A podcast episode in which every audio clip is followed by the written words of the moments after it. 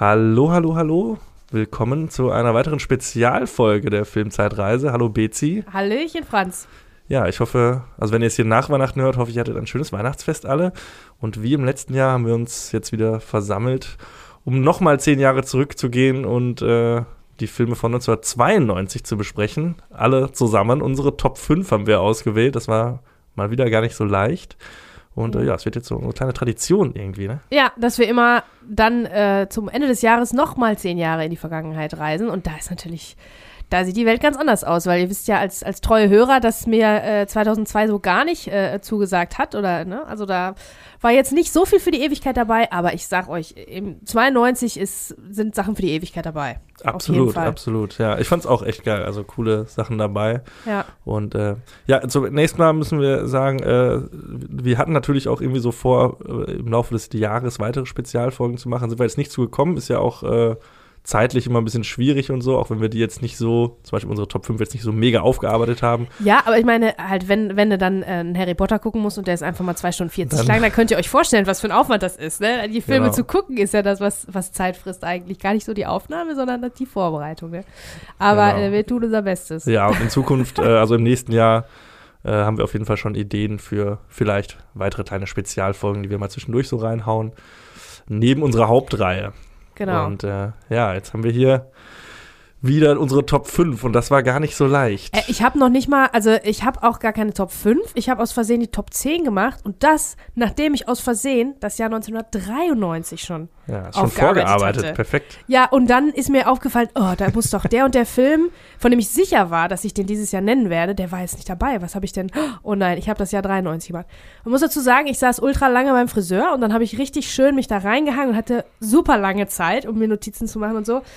Naja, also äh, das hat aber zur Folge, dass ich tatsächlich zehn Filme aufgeschrieben habe, statt nur fünf. Ja, ja ich habe es ähnlich gemacht, nicht beim Friseur, aber ich habe äh, mir erstmal alle Filme rausgeschrieben, die so für mich irgendwie relevant sind, die ich erkenne irgendwie und äh, die für mich da in Betracht kommen.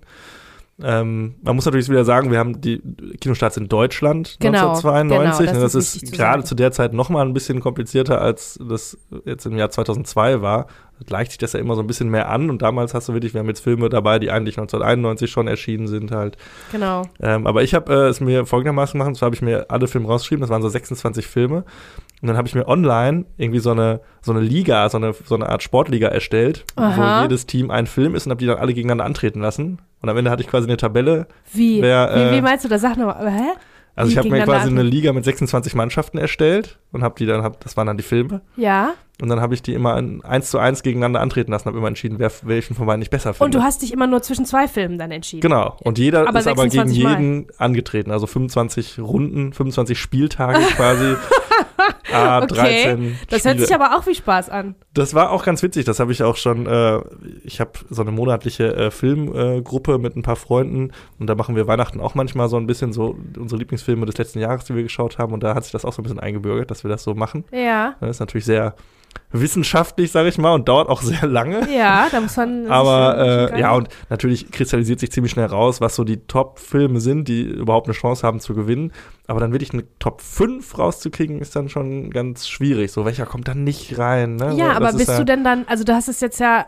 Bist du denn dann zufrieden jetzt mit deiner Ich Top bin 5 zufrieden. oder hast du dann noch mal was verändert? Weil das ist ja das Nee. Ding, wenn du immer nur zwei gegeneinander siehst und hinterher siehst du die volle Liste, dann denkst du, oh, aber Ja. da ist jetzt jemand einer rausgefallen, der eigentlich nicht hätte rausfallen sollen. Ja, du merkst er so natürlich der im erste. Laufe des Prozesses irgendwann, okay, der Film gewinnt irgendwie jetzt irgendwie alles und ich sehe auch jetzt gerade keinen Film, gegen den der jemals verlieren wird. Ja. Also das war dann schon ziemlich früh klar. Es ist aber auch ein bisschen überraschend, äh, meine äh, Top, äh, also zumindest einen Film hätte ich nicht mit gerechnet, dass der so, dass äh, er es so weit schafft. so weit Boah, ich schafft. bin so gespannt, ey. Und bei anderen Filmen finde ich es auch schade, dass sie es nicht in die Top 5 geschafft haben, aber wir machen so wie letztes Jahr, wir sprechen erstmal über Ja. unsere Top äh, 4, sag ich mal, also oder Plätze 5 bis 2.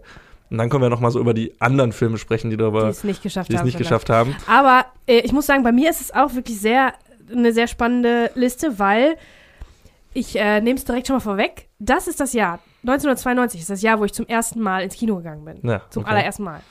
Das heißt, die Filme, die ich da zum ersten Mal gesehen habe, die meine ganze Kinoerfahrung geprägt haben, müssen natürlich, also die, denen finde ich, bin ich das schuldig, Ja, dass klar. die relativ weit vorne sind. Und deswegen, meine Liste ist wirklich abwechselnd quasi Kinderfilm, Erwachsenenfilm. Mhm. Also da, Sachen, die ich damals gesehen habe und Sachen, die ich jetzt äh, weiß, dass sie geil sind. Ne? Ja. Und äh, das ist auch irgendwie ein bisschen spannend. Deswegen brauchte ich auch ein paar Plätze mehr. Ja, ich bin auch total gespannt. Also, ob unsere Top 1, letztes Mal waren wir ja einstimmig bei Terminator 2, das Ja. wenig überraschend. Ja. Ich bin mal gespannt, ob es dieses Jahr ähnlich wird. Ich könnte mir vorstellen, dass es schon, äh, obwohl, ja, wenn du jetzt gerade das schon so gesagt hast Ja. mit Kindererinnerungen und so, dann kann das natürlich auch ein bisschen anders sein. Aber ich glaube schon, dass wir in der Top 5 auch wieder ein paar Überschneidungen haben werden.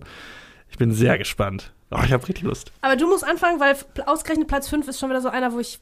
Ich war Ah, wo ich, ähm, ja, Ich bin sehr noch gespannt. zwei stehen habe und einen muss ich jetzt einfach durchschreiben. Wie machen wir das? Ja, okay, wir gucken mal. Wenn ich jetzt zufällig deine Top, deine Nummer 1 sage, ne, dann äh, kannst du dich einfach bedeckt halten, dann rede ich noch ganz kurz drüber und dann reden wir nachher noch mal ausführlich drüber.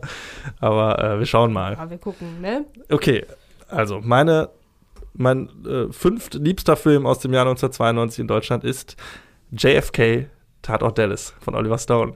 Das hat es bei mir auf die 4 geschafft. Ja, guck. Platz ja, vier. das ist doch ganz gut. Da kommen wir direkt Der äh, ist ach, schön drüber. großartig. Den habe ich letztens erst einer guten Kollegin von uns, der lieben Lara, empfohlen. Ja, Ähm, weil das Im so Director's bisschen, Cut, aber Im Director's Cut, ja, sicher, klar. geil. Und der ist immer noch zu kurz. Das ist so ein Film, wo ich sage, der ist drei Stunden lang, der könnte Ja. fünf Stunden lang sein. ja diese Könnte eine zwölfteilige Serie macht, sein. Das macht so Spaß. Mega Also, geil. Ich glaube, der hat auch viel den Weg geebnet für, für ganz viel, was danach kam. Und vor allen Dingen für viele Verschwörungstheorien. Ich Ja. glaube, Anfang der 90er war das noch, waren Verschwörungen noch was, was nicht so ganz freaky war, weil es tatsächlich wirklich noch welche gab. Mhm. Irgendwie habe ich das Gefühl. Und ähm, ja, ich meine, der Mord an äh, John F. Kennedy ist natürlich die Mutter aller Verschwörungstheorien, Ja, weil selbstverständlich war es nicht Lee Harvey Oswald. Ich das also, ne? ähm, aber gut, Es gab den zweiten Schuss. ja, es gab also die Magic Bullet Theorie Ja, und alles. ja. Und äh, die, in diesem Film ist das halt so geil gemacht. Also das ist ein Oliver Stone Film mit Kevin Costner in der Hauptrolle. Und der, ähm, das ist die Verfilmung von dem äh, Sachbuch von Jim Garrison, glaube ich, heißt der. Das Der, ist der, der, Anwalt, ja. der Anwalt, der damals diesen Fall zumindest in Teilen vor Gericht bringen wollte und dann viele Sachen aufgedeckt hat. Jetzt habe ich auch das Quellmaterial dazu gelesen. Ah. Und das ist wirklich so geil, weil der halt wie im Film immer so springt. Das sind so Assoziationsketten. Mhm. Und wenn der das und das gesagt hat, ähm, wie kann das und das dann sein? Plötzlich diese Zeugin, äh, es gab keine Aufzeichnungen und drei Tage später hatte sie einen Autounfall, so tuk, tuk, tuk, ne? Ja, das ja. einfach so stapelt sich das alles aufeinander, wie Verschwörungstheorien halt dann auch so sind, irgendwie so wi- wirsch, ne? Ist nicht alles hundertprozentig wissenschaftlich natürlich nachgewiesen nicht, und du merkst halt so richtig, wie der Spaß. so euphorisch sich da so reinsteigert und der Film ist halt genauso und den hat Oliver Stone gemacht, der ja damals schon ähm, auch ähm, Filmstile so ganz krass gemischt hat, also schwarz-weiß mit Farbe, Mhm. plötzlich einfach so gegengeschnitten, ähm, unterschiedliche äh, Kameras auch, ich glaube 16 Millimeter und die Filmkameras, sowie auch unterschiedliche Stile, so übertriebenes Licht. Manchmal hat er sogar, also bei Natural Born Killers hat er sogar dann auch ähm, gemalte Sachen, Cartoons auf, waren da Mhm. auf einmal drin und so. Also der ist wirklich, war ein ganz, ganz krass moderner Filmemacher, der aber ein altes Thema, einen alten Hut Ja. sozusagen sich da aufgebürdet hat. Also Ja, und der hat, glaube ich, damit auch so ein bisschen so diese ganze Verschwörungstheorie wieder so auf den Plan gebracht damals. Ne? Das war dann schon, Genau. glaube ich, ein großes Ding. Das hat auch sehr Ja, zur, ja. zur Meinungsbildung natürlich beigetragen, weil er legt sich natürlich im Film schon fest. relativ fest, dass da eine große Verschwörung dahinter steckt. Mhm. Und äh, es macht natürlich total Spaß. Also ich glaube, wenn du ihn heute guckst, dann kannst du da in einen Rabbit Hole fallen, was äh, tiefer nicht sein könnte. Ja, und der ist immer noch total gut, sowohl filmisch als auch. Der ist wirklich zeitlos einfach Voll. auch. Ne? Den Mhm. kannst du immer noch gucken. Der ist, ich weiß gar nicht, im Director's Cut ist der, glaube ich, drei Stunden irgendwas Ja, lang. ja. Aber auch da keine Minute zu lang. Wie du sagst, kann gerne viel länger sein. ja, Kevin Costner super, alles ganz, ganz toll. Ja. Also hätte ich aber jetzt auch beim Blick auf die Filme nicht gedacht, dass der bei mir in die Top 5 kommt. Aber äh, ja. Eigentlich, ich Ist überlege das nicht jetzt, der dass der Lieblingsfilm hätte, deines Bruders? ist einer der äh, Lieblingsfilme, also den habe ich natürlich äh, auf seine, auf seinen Anraten hin damals geguckt. Ich habe den auch geguckt, da war ich zu klein, da habe ich Ja. nicht so verstanden. Ähm, aber als ich es dann verstanden habe, muss ich sagen, es ist echt Ja. ein ganz großer Film, der auch wirklich mich geprägt hat. Nicht, dass ich jetzt Verschwörungstheoretiker bin, sondern zu einer Zeit, Ja, wo ja, das noch Spaß gemacht Neugierde, hat, wo ja. Akte X und UFOs und sowas alles, ne? So diese Art von Verschwörungstheoretiker. Solche Verschwörungen mag ich gerne. Ähm, ja, und das ist natürlich eine, eine ganz große. Das ist halt auch Teil der Popkultur geworden. Dieser, nicht nur der Fall sowieso, äh, der Mord an JFK, sondern äh, der Film auch. Da gibt es dann Seinfeld-Folgen zum Beispiel, die kamen danach raus. Seinfeld war ein Riesenfan davon und er hat dann äh, Sachen aufgearbeitet in diesem Stil, wie ähm, wie äh, Kevin Costner da äh, seinen Vortrag hält im Gericht Mhm. über die Magic Bullet, ne? Mit ich der, stehe ja eher auf Ah, so geil. Gerichtsfilme und so. so Mhm. das, die Amerikaner haben aber auch irgendwie so ein Gerichtssystem, was so für Filme gemacht ist, irgendwie, ne? Total, das, Das ist ja richtig für Show. Ne? Ja, ja, Also das, ist einfach, das ist so geil und ich liebe das auch gemacht. total gerne. Ich habe auch sogar in der Oberstufe dann, aufgrund dieses Films, habe ich in der äh, in Geschichte dann ein Referat darüber gehalten. Das hat so richtig Bock gemacht. Also Mhm. über den über den Anschlag auf JFK. Auf Ja. Englisch dann, weil ich auf Englisch äh, Ja. Geschichte Ja, der ist hatte. ja wirklich schon mehrfach verwurstet worden. Irgendwie, da gibt es Mhm. Bücher, Filme, Spiele, alles, Alles. drüber, Und Comics. äh, da sind so viele, so viele äh, Schlagworte auch jetzt, die, die für immer damit verbunden sind, wegen dieses Films. Grassy Knoll zum Beispiel, wenn einer sagt, on the grassy knoll, ja. auf dem grasigen Hügel, Ja, das da ist so ein, und so ein Punkt, äh, das, das ist so ein Punkt in dieser ganzen Geschichte, in diesem ganzen Ablauf, äh, der für immer verbunden ist mit der Kennedy-Ermordung oder Ja. Dealey Plaza, Schoolbook Depository, ja, äh, der Sapruder-Film. das ist ne? absolute äh, Wahnsinn. Popkultur. Und, Und glaub, vorher war es nicht so. Da wussten die Leute, also die wussten, JFK ist ermordet worden und vielleicht hat irgendwer in einer Bücherei mal äh, sich das alles durchgelesen, weil Internet war ja auch noch Mhm. nicht so, äh, war nicht, nicht riesig, eigentlich gar nicht, glaube ich, für zu Hause, 92. Und das hat das wirklich voll äh, auf die Scheibe gebracht Ja, von ganz vielen Leuten, ne? Ich glaube, wenn du in Dallas jetzt da äh, an diesem äh, Ort bist, das sind, glaube ich, sogar so Markierungen auf der Mhm. Straße mittlerweile. Also das ist natürlich, das wird natürlich ausgeschlachtet ohne Ende. Also das Ja, ist schon alles aber ich würde die Tour machen sofort. verständlich. Ne? sofort. Ich glaube, du kannst sogar oben in das, in das, in den Raum noch rein Ja. irgendwie, ne? Und Mhm. kannst da irgendwie, ich glaube, da, also das ist natürlich schon Freizeitpark-Charakter irgendwie, ne? Bei so einem eigentlich äh, natürlich sehr schrecklichen äh, Ereignis, aber ja, wie du schon sagst, es ist mittlerweile es ist größer geworden als äh, die Person selbst irgendwie, ne? Mhm. Ja, und die war schon ziemlich groß. Ja, ja. Ne? Und dann die Tatsache halt, dass, dass es damals so viele Geheimnisse gab, auch in der amerikanischen Regierung, in der, in der deutschen sicherlich auch. Äh, und dass man da nicht so hintergeblickt hat, wie es jetzt der Fall ist, weil auch die Presse eine an, äh, andere Arbeit geleistet hat, die ist da nicht so drangekommen. Und ähm, JFK selber hatte auch so viele Geheimnisse, äh, geheime Liebschaften, Affären, keine Ahnung. Ja. Und es war einfach Secret Service Aufgabe, das alles schön unter den Teppich zu kehren, zu überdecken und so. Das könntest du heute so in der Form, glaube ich, nicht mehr, nicht mehr machen. Und da, also dieser Fall ähm, ist dann was, wo die amerikanische Bevölkerung, glaube ich, ein bisschen aufgehört hat, der Re- ihrer eigenen Regierung zu vertrauen und natürlich der Watergate-Skandal, ne? Ja. Der dann äh, Anfang Ja, der der- 70er äh, kam, zehn Jahre später. Ähm, das sind alles so Sachen, die dazu geführt haben, dass dass, man da also nicht mehr so, so ein Ja. Urvertrauen hat. ja, ja, Ja. genau, genau. Das ist, Ja. glaube ich, schon So, und? Was ist deine Theorie? meine Theorie. Äh, also ich äh, glaube Ich schon, glaub oder, die dass die ja sicher, ich glaube schon. klar. Wer jetzt genau, keine Ahnung, viele hatten ja einen Grund. ähm, die Mafia, sagt man ja auch, ähm, war mit dem nicht so zufrieden, weil er die zu, zu krass verfolgt hat. Der, weil JFK ja auch ein rechtschaffener Typ war und so weiter. Ähm, dann diese ganzen Affären, die der hatte, weiß ich auch nicht, ob das alles so gut für den war. Ähm, aber das, we- wenn ihr wissen wollt, wer es war, dann müsst ihr euch von JFK auf jeden Fall diese Unterhaltung anhören, wo Kevin Costner mit Donald Sutherland auf der Bank sitzt Ja, ja. vor diesem Monument und der erklärt das alles, Ja, so, was da so abgegangen ist. So irgendwie, suggestiv. Ne? Und, so, genau, und die eine Hand war, wusste nicht, was die andere macht. Alle hängen da drin. Mafia, CIA und so weiter. Die ganze Kriegsmaschine, weil JFK wollte keinen Krieg. Und viele Leute, viele Amis und äh, auch so, viele Lobbys wollen gerne. Es ist besser, macht mehr Geld, wenn Krieg herrscht irgendwo, ne? Ja. Und ähm, ohne dass die eine Hand wusste, was die andere tut, ohne dass die CIA weiß, so jetzt bringen wir den um, haben die sicherlich irgendwelche Aufträge erfüllt, irgendwelche Dinge gemacht, die alle dann da so ein bisschen zusammengeführt haben. Ich glaube nicht, dass Lee Harvey Oswald alleine nur selber geschossen hat, weil da war ja noch jemand am Grassy. Knoll, ne? Ja. Der über die Bahnschienen geflüchtet ist. Ja. ja, also ihr merkt schon, äh, man könnte, ja, man kann darüber allein schon wieder einen ewig langen Podcast machen, aber Ja, Ja, wir sind uns also das beide ist einig. der Film auf jeden Fall, der super ich geiler Film. alle, ja. allen ans Herz lege, für zwischen den Jahren, für egal wann. ja. Ist natürlich jetzt nicht so mal eben kurz, aber der fesselt euch von der ersten Großartig, Minute ja. bis zur letzten. Mhm. Ja, Sehr schön. das Meine Nummer 5. Ja, jetzt bin ich dran mit meiner Jetzt Nummer bist du 5. Äh, also meine Nummer 5 war eigentlich wieder ein Kinderfilm, den ich damals gesehen habe. Ich glaube, ich habe ich hab, das habe ich jetzt aber spontan geändert. Und zwar habe ich nicht My Girl genommen und nicht Kevin alleine in New York, sondern Reservoir Dogs. Der finde Ah, ich muss okay. schon, der muss schon in die Top 5. Ne? Das ist ja Mhm. der erste, ist ein Quentin Tarantino-Film. Ich glaube, der erste sogar wirklich, also der erste, der ähm, äh, dem breiten Publikum auf jeden Fall zugänglich wurde. Ich glaube, es ist auch der erste, der allererste. Und äh, ja, großartig. Quentin Tarantino, Ja, das ist ja ein, der hat ja einen eigenen Stil vom ersten Film an, der natürlich äh, bemerkenswert ist und doch, der muss schon in die, in die Top 5. Auf jeden Fall, ja. Das ist ein großartiger Film mit einem ganz jungen äh, Michael Madsen. Michael Madsen. Da sieht er ja. ganz toll aus. Jetzt ist er so richtig so ein alter, Der hat sich ein bisschen gehen lassen, ja. abgehalfterter, aber, ist Aber auch wird egal. Er von ist Quentin Tarantino cool. immer noch in irgendwelchen Nebenrollen besetzt. Ja. Genau. Mit Harvey Keitel und so. Das spielt in einem, in einem, in einem Warehouse, in so, einem, in so einer Lagerhalle irgendwie. Und das ist Mhm. wirklich wie so ein Kammerspiel irgendwie.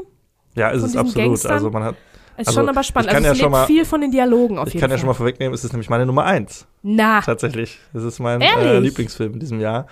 Ich Ja, hatte das und schon zu Recht, beim, völlig zu Recht. Ich hatte das schon beim Blick auf die Liste so, hatte ich das schon so im Verdacht, dachte ich so, ja, okay, das ist eigentlich schon. Das war lange Jahre auch immer mein äh, Lieblings-Tarantino-Film. Dann wird er irgendwann von äh, Inglourious Bastards abgelöst. hm. Jetzt habe ich den als Reservoir Dogs aber nochmal geschaut und jetzt muss ich vielleicht sagen, ja, vielleicht ist es doch mein Lieblings-Tarantino-Film, Ja. aber der macht natürlich ja, der ist halt Filme. so, der ist halt so so runter reduziert aufs Wesentliche, Der was wirkt- Tarantino ja. auf, ausmacht. Ohne Shishi, ohne zu lang. Django beispielsweise ist einfach mal eine halbe Stunde zu lang, sonst Ja. wäre der auch cool. der ist, glaube ich, ne, knapp 100 Minuten oder so. Reservoir Dogs. Genau, der, der wirkt wie ein Kurzfilm. Der fliegt so durch irgendwie. Und äh, ja, ich weiß noch, Ist da, es nichts war, glaube ich, auch der erste Tarantino, den ich gesehen hatte, auch noch vor Pulp Fiction. Natürlich habe ich den nicht 92 gesehen, sondern irgendwann Ja. später. Und äh, allein die erste Szene in dem äh, Lokal, wo sie über äh, hier Like a Virgin und äh, Trinkgeld und so sprechen, Ja, das ist schon wirklich, wie du sagst, diese Essenz von Quentin Tarantino. Ne? Mhm. Also das ist äh, ganz, ganz Stark. großartig. Und jede einzelne Szene, der ist ja so episodisch auch erzählt und wieder so nicht äh, chronologisch, was ja auch dann irgendwie so ein Markenzeichen wurde. Ähm, also ganz, ganz toll und schauspielerisch auch mega Tim Roth und äh, Harvey Keitel und mhm. Quentin Tarantino natürlich selbst in der Nebenrolle und hier, ähm, Der wer ist Bruder, der Bruder von Sean Penn? Chris Penn. Chris Penn. Mhm. Und äh, natürlich auch, wie das bei Tarantino damals schon war und immer noch so ist, so dieses die ganze Zeit viel Dialog, Dialog, Dialog und irgendwann eskaliert es in einer riesigen Gewaltorgie, Genau. sag ich mal, was ja. Stimmt, Dialog und Gewalt. Ja, sind so die das großen, so, sind so die großen Themen großen und Motive. nee, also nach wie vor wirklich ein absolut genialer Film. Also Mhm. und wie wie du sagst, erstaunlich kurz so, weil der wurde ja dann immer länger, auch hier Once Upon a Time in Hollywood, den ich auch liebe, total und der Ja. für mich auch nicht zu lang ist irgendwie so, aber das ist natürlich auch ich glaube, der geht auch drei Stunden oder so, ne? Das Ja. ist natürlich auch dann ja, schon, schon. und äh, Reservoir Dogs wirklich, äh, Und ich glaube, da war der halt schon, also es ist ein Independent-Film, ne? Der ist nicht von einem großen Mhm. Studio produziert. Da sieht man, es ist jetzt nicht die Riesen, das Riesengeld dahinter, ne? Also die, nee, die Darsteller auf jeden Fall äh, top, aber da sieht man an so kleinen, so ein, zwei technische Sachen.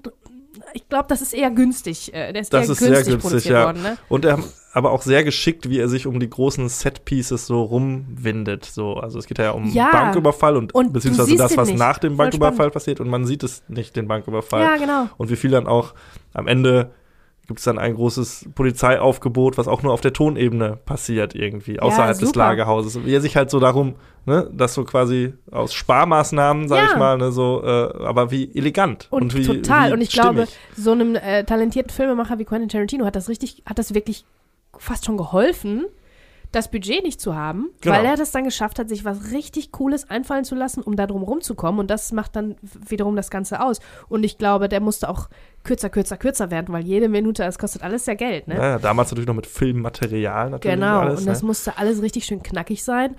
Und das ist, glaube ich, jetzt nicht mehr so. Jetzt zwingt niemand mehr Quentin Tarantino Nee, irgendwie knackig zu sein und für den die kürzer zu ganze werden. Highways und äh, Ach, die alles. mit äh, 60er Jahren Autos aus. Auch zu Recht, aber ich meine ja nur, ich glaube, das hat ihm gut getan, weil der ist talentiert genug, der hat es drauf.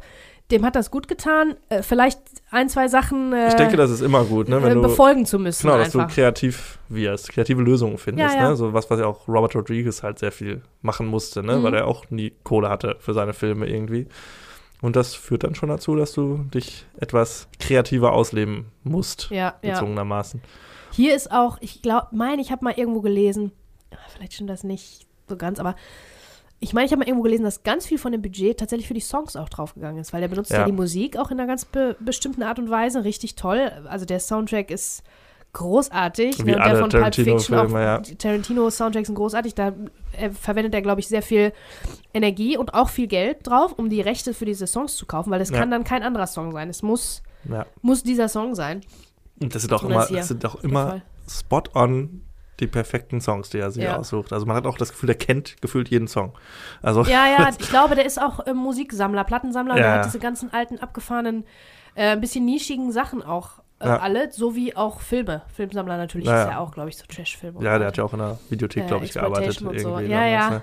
Genau. Also der ganz ist dieser, toll. dieser Typ, der, der, dieser Nerd aus der Videothek, der es zu was gebracht hat, ne? Ja. Ist schon krass. ja, und das war damals wirklich, also ein krasses Debütwerk, Ja. muss man sagen. Und auch zeitlos. Ne? Und äh, alles, was danach kam, natürlich auch super. Also Pulp Fiction, muss man nicht drüber reden, wird ja so allgemein hin auch so als der große Tarantino gesehen. Finde ich auch mega geil. Aber für mich war Reservoir Dogs immer noch eine Schippe da drüber. Ich weiß Echt? gar nicht warum. Irgendwie, das war irgendwie, vielleicht war es der erste war, den ich gesehen habe, aber Kurze Würzigkeit, Knackigkeit auch. Aber ich fand immer Pulp Fiction am besten, weil den habe ich zuerst gesehen. ja, Auch zu früh. Viel zu früh. ja. Aber der gefiel mir besser, weil da ein bisschen mehr passiert. Also ein bisschen, der ist ein bisschen abwechslungsreicher Mhm. natürlich, ne? Hat weniger diesen Kammerspielcharakter. Deswegen Ja. hat mir Pulp Fiction immer besser gefallen. Ist auch so witzig, ne? Weil wenn du mal so, äh, gerade Pulp Fiction und Reservoir Dogs, die haben auch so, so Postermotive, so ganz viel, ne? Man kennt so Ja. ganz viele Bilder daraus, ne? Ja. Also hier wie Harvey Keitel und Steve Buscemi, so er am Boden liegt und sich so gegenseitig mit der Waffe bedrohen. Das sind ja so Bilder oder hier, ne? äh, Oder Michael, Michael Madsen, da hatte ich, hatte ich auch ewig lange in meiner ersten Wohnung ein großes Poster hängen, wie Ja. Michael Madsen so da an, anlehnt mit dem, Ja, mit der der, mit dem aber auch- Drink der in war der so Hand sexy und so. in dem Film, ja. wirklich. ja, oder jetzt, wenn du überlegst, dann bei Pulp Fiction hier Travolta und Samuel L. Jackson mit den Waffen irgendwie, ne? Das sind ja auch alles so, das ist alles so Übergang in die Popkultur. Und da ist ja auch ganz Voll. interessant, dass die im gleichen Universum spielen, ne? Weil Michael Madsens Figur Genau, und ja, äh, ja. John Travolta sind ja Brüder. Brüder, mhm. Ja. ja. Das ist interessant, aber das, ja genau, dass das so ein eigenes Universum hat, wo nicht alle äh, Tarantino-Filme äh, unterwegs sind, aber ein, paar, also Ja. ein paar wichtige. Jackie Brown, glaube ich, gehört auch noch dazu. Kann sein, ja. Spielt auch Genau. in dem gleichen Universum, ja, also wirklich, äh, Jackie Brown übrigens auch ein unterschätzter Tarantino. findest du, Ja. den mochte ich zum Beispiel nie so gerne. Ja, ich finde den, also ich mag halt Death Proof, äh, heißt der Death Proof? Ja, genau, den, Ja. äh, den mag ich halt gar nicht und ich mag Django nicht. Django mag ich auch nicht. Ich mag hingegen dann Hateful Eight wieder mega gerne, den ja auch viele so sagen, oh, der ist ein bisschen so Ja. ein bisschen lame und so, aber den finde ich total nee, geil. den finde ich auch ganz gut für das, was er sein will. Weil der hat auch so ein bisschen diesen Nee, Kammerspielcharakter Ja, genau, das ist so ein Bü. Bühnenstück. Das ist wirklich ein Bühnenstück. Das auch von dem Licht her und so. Hateful Eight, ja, den, das Problem von Hateful Eight war, dass ich den in dem gleichen Monat im Kino gesehen habe wie The Revenant. Ja. Und die so ein bisschen äh, dieses äh, Western äh, im Winter-Stil beide haben. Mhm. Aber von den beiden ist natürlich Hateful Eight sehr lang wieder, zäh und sperrig. Wohingegen The Revenant, der ja von den Minuten her noch länger ist, mich aber wirklich auf der Kante von meinem Sitz gehalten hat für fast vier Stunden. Mhm. So. Und da, da, da ist dann natürlich im direkten Vergleich ist Hateful Eight irgendwie nicht so gut weggekommen, weil das halt so künstlich auch war. Ja, aber das sollte auch so auch sein. weil der halt so nach, Künstlichkeit, nach ne? ähm, Django, glaube ich, kam. Ich glaube, da hatte man so ein bisschen was anderes erwartet. ja. Vielleicht auch, aber, Nee, der aber geht ja schon direkt so los mit dieser ewig langen Kamerafahrt am Mhm, Anfang, so mhm. wo du schon so merkst, okay, ich weiß jetzt ungefähr, wohin die Reise geht. Äh. Aber auch Aber grundsätzlich für, für die Tarantino-Biografie fand ich, ich fand Hateful Eight auch äh, gut, wirklich. Ja. Sehr gut. Ja, einen Film macht er, glaube ich, noch, ne? Er wollte ja immer nur, Nur zehn einen? machen. Hat er Einen. nur zehn? Ist er, Er will ja nur zehn Filme machen, hat er gesagt. Ach, in das- seiner Karriere. die Tarantino-Filme waren dann jetzt nur neun? Das sind Das neun. ist ja genau. krass. Also er zählt halt Kommt Kill Bill als einen vor. Film, hat er auch als einen Ah, Film so. konzipiert. Ja. Und äh, ja. ja gut, er hat ja noch bei vielen anderen Sachen mitgemacht, ne? Muss man sagen. Er hat stimmt. ja, glaube ich, bei Sin City mal Regie geführt zwischen, also so in einzelnen Szenen, hier Four Ja, ja. Rooms oder Ja. äh, ja, generell halt Sachen von äh, Robert Rodriguez irgendwie. Ja. Und äh, jetzt soll wohl noch, also angeblich Nur nur noch noch, einer einer. kommen. Wir sind Bin gespannt. gespannt, ja, auf jeden Fall. Da gibt es ja auch ein, ein Buch jetzt, ähm, das habe ich geschenkt bekommen von meinem lieben Bruder, den ich schon ganz oft erwähnt habe hier im Podcast zu Weihnachten. Cinema Speculation, so Mhm. heißt es, glaube ich, ähm, wo der Essays, äh, wo Quentin Tarantino quasi selber Essays geschrieben hat über andere Filme. Mhm. Über irgendwelche Filme, die er toll findet und so. Ich hatte leider noch keine Zeit Ja, reinzugucken, der aber bringt ja, drauf. bringt ja jedes Jahr auch irgendwie so seine Top-Liste der Filme raus. Und das Mhm. ist immer so eine ganz weirde Liste, Ja. wo so jeder denkt, was, den findest du, die Filme fandest du gut? Irgendwie, also das ist schon manchmal ein bisschen merkwürdig, aber ja gut, er äh, sieht das natürlich mit einem, seinem eigenen Blick. Ja, klar. Und äh, Und völlig zu Recht. Er ist halt Ja. immer noch dieser Nerd, ne? Dieser Ja. komische, freakige. Aber wir sprechen da noch mehr drüber, glaube ich. Nächstes Jahr gucken wir Kill Bill, Kill Bill. Da freue ich mich Mhm. schon richtig drauf, da freue ich 2003. mich auch drauf, ja. Hm. Aber jetzt kommen wir erstmal zu äh, Platz 4. Das war meine Nummer 1. Äh, sehr gut. Ja. Äh, deine Nummer 4 haben wir ja mit JFK, jetzt schon. Boah, sind wir gleich schon hier. Aber dann, dann mache ich den Platz 6 bis 10, muss ich dann aber auch noch. äh, Ja, ja, das machen wir später. auch, ja. Also kommt jetzt meine Nummer 4, die mit also wenn die nicht bei dir in der Top 5 ist, bin ich auch überrascht. Hook. Ist meine Eins. Ja, oh, guck mal, wie witzig. Ne? Jetzt haben wir schon unsere. Ja, jetzt haben wir schon die besten. Aber es hat dann ist ein bisschen schön. anderen Spannungsbogen. Ne? Das ist dann in der, in der Mitte der Folge. Jetzt wird's äh, spannend, was so da noch kommt. Ne? Genau. Also Hook, ja. Hook Ja. ist der erste Film, den ich gesehen habe im Kino mit meiner Mutti zusammen. Ach. Deswegen fand ich, weil er mich wirklich verzaubert hat auch. Mhm. Äh, Natürlich ist das nicht der beste Film des Jahres. Natürlich nicht. Aber das nicht, ist, also, äh, das ist der Man würde Film. genug Argumente finden, um das zu Naja, sagen. es ist der Film, mit dem bei mir offensichtlich alles angefangen hat, was mich prägt bis heute. Der erste Film, den ich im Kino gesehen habe. Das, das Zauberhafte, also dieses Verzaubertsein, Ja. die Magie vom Kino Die und Musik von, von John Filmen. Ja, mit der Musik, mit allem. Also hat mich wirklich äh, so beeindruckt, dass ich bis Ja. heute Kino äh, verliebt bin, filmverliebt und äh, filmsüchtig. Deswegen äh, hat Hook bei mir den allerersten Platz. Ich habe den auch ganz, ganz früh gesehen, noch im Kindergartenalter. Also auch irgendwie so dann wahrscheinlich 92, kurz nachdem er dann rausgekommen ist oder 93 irgendwann. Der Ja. kam ja eigentlich 91 raus. Genau, äh, den hatten den- nämlich letztes Jahr schon Leute in, in ihren Listen, als wir die Umfrage gemacht haben. Ja. Und da musste ich leider sagen, sorry, wir reden von dem deutschen Start, aber nächstes Jahr, Ja, ist Auf er safe Fall dabei. er Ich dabei. liebe den auch. Also der ist ein bisschen lang mittlerweile, finde ich. So, Ja. weil der, also für einen Kinderfilm ist der auch schon, ich glaube, der geht auch irgendwie zweieinhalb Stunden oder so. Glaub, So gefühlt. lange? Ich weiß es gar nicht genau. Ich erzähle vielleicht auch komplett Quatsch, aber ich hatte das letzte Mal, als ich den gesehen habe, so ein bisschen das Gefühl, ja, ist schon ein bisschen länger. Aber äh, super geil. Also Dustin Hoffmann als Hook ist für mich einfach. ja, Moment. Also, wir müssen mal drüber sprechen jetzt. Also, das Casting ist schon ein bisschen. Äh, ist das ein gutes Casting? fantastisch. Robin Williams als Peter Pan Weil in das, das Strumpfhosen Beste. Also für die Geschichte, die da erzählt wird, auch. für die Geschichte, die da erzählt wird, ja, wir haben ja einen alten Peter Pan, der äh, nicht mehr nach Neverland zurückgekehrt ist und deshalb gealtert ist und dann zurückkehrt nach Neverland. Also wen, wen kannst du denn besser als Kind im Körper eines Mannes nehmen als Robin Williams? Da hast du also recht. das ist Hast natürlich recht, auf jeden und er Fall. macht das natürlich fantastisch. Also er hat alles. Aber weißt du, das ist auch das er kann fliegen, er kann kämpfen, er kann krähen. Also das ist Das ist halt der erste, ähm, das erste Mal, dass ich, glaube ich, mit der Geschichte von Peter Pan auch in Berührung, Berührung ja kam. für mich auch. Die wurde bei uns nicht so vorgelesen. Ja. Und ich glaube, mich hat das ein bisschen irritiert, weil, ne, also ich habe es nicht so ganz geschnallt, Ja, ja. dass er jetzt alt ist. Ich fühlte, das muss ja ein, ein Kind verstanden. sein. War aber kein Kind. Und dann auch, da ist ja noch so eine Liebesgeschichte. Julia Roberts ist ja auch dabei als Tinkerbell. Mhm. Und dann verlieben die Glöckchen. sich- Glöckchen, Ich genau. habe den natürlich nur auf Deutsch gesehen, aber so ich sehe, Stimmt, ich den habe den immer. damals auch auf Deutsch Ich gucke den auch nur auf Deutsch. Aber ich habe den jetzt ein paar Jahre nicht gesehen. Vielleicht ist das mal was, äh, was ich mir für die nächsten Tage. Ach, der ist so ich mir geil. Ist auch irgendwie ein muss. Weihnachtsfilm, ne? Ja, ja, der hat halt so, der hat halt irgendwie so Maggie Smith ist dabei. Magie. Ah, Maggie Smith, die, Die wir so lieben, lieben. ja. Da glitzert's und blinkt. Bob Hoskins Und, ja, genau. als Bob Smee. Hoskins, genau. Den mag ich Super auch geil. gerne. Oh, ich meinen liebe, Papa ich liebe ja und ich liebe ja Captain Hook, ne, diesen melodramatischen. Ja, und also halt mich Dustin nicht auf, Hoffman. Halt mich auf. das ist so gut. ich glaube, Dustin Hoffman Ha. hatte richtig Bock auch auf die Rolle, ne? Ja. Der spielt diesen Bösewicht, diesen halb irgendwie auch lustigen und äh, irgendwie harm, doch harmlosen Ja, Bösewicht. total ikonisch. Ganz also super, super ja. gut. Die Fuibar-Kiste. Ach, das sind so großartige Sachen. Das ist ja Ich so ein noch Quatsch gucken. auch. Aber das dieses. ist richtig quatschig, ja. Übrigens, Dustin Hoffman ist, glaube ich, auch gecancelt, oder? War da nicht auch irgendwas mit irgendwie Wirklich, Dustin MeToo Hoffman? und so? Ah, weiß Wie, aber der ist genau. doch in Ordnung, dachte ich. Oh, sind die Ja, alle jetzt Arschlöcher. Mann. Aber ähm, ja, diese Set-Designs, ne, das ist ja alles, das sieht aus wie in all, wie im Phantasialand alles, aber das ist Ja, so das hat halt geil. alles auch so ein bisschen so einen Goonies-Charme, Ja. weil das viel, glaube ich, gebaut ist und dann sieht das, also vor so, in Studios, vor so Ja, ja. unechtem Himmel, ja, ja, irgendwie sieht das so ein bisschen bühnenhaft auch Und dann immer aus. dieser Glow so auf allem. Ja. Ach, das ist so, also, aber der ist Also so ich fand das fantastisch. auch toll. Die Mich hat das also, wirklich ja. so krass beeindruckt. Rufio, die ganzen Sachen, diese geile Szene am Esstisch, wo er sich dann halt quasi, wenn er seine Fantasie wieder Ja. zurückgewinnt, seine kindliche und dann erst das Essen sehen kann. Ja, ja. So schön, also auch so, ne, von der Message her du und hast so. Das, übrigens recht, zwei Stunden 22 Ja. habe ich da mit fünf Jahren im Kino gesessen. Weil ich war nämlich, der kam nämlich raus, ich meine, ah, äh, im Januar schon. Lass mich mal gucken, ich habe mir das nämlich aufgeschrieben. Äh, Im März, da war ich, im März 92, da war ich dann fünf, sechs, gerade sechs. Ja, da war ich dann sechs.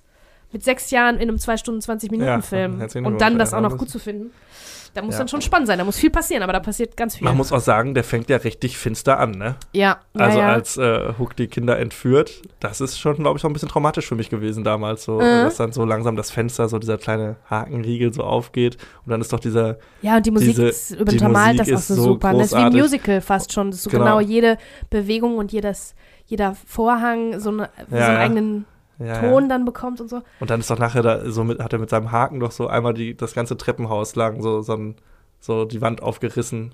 Mhm. So, das ist schon, das ist stimmungstechnisch so geil und das ist wirklich düster.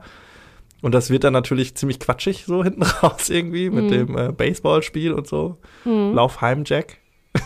Ja. Heimlauf, Jack. Das ist auch so ein Lost in Translation, aber total Ja, ja. geil.